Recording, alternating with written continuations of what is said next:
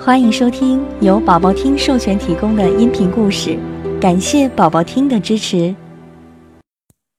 驴子和农夫说，有一头驴啊，天天给那个农民干活，累得要死，完事饭还吃不饱，他就跑到宙斯那家去求情，说：“你呀，你把我整到别人家去吧，这嘎我真受不了了。”于是宙斯呢，就把他卖给了一个陶工。这个陶工天天呢，就让他搬运那个粘土和陶器。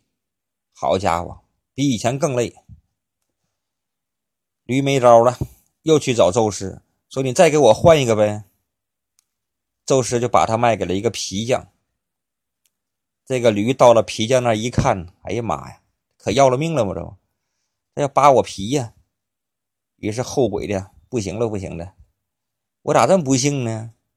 留在以前主人那儿吧，好赖还能吃点喝点到这儿了，我的皮都没了。这个故事说明啥呢？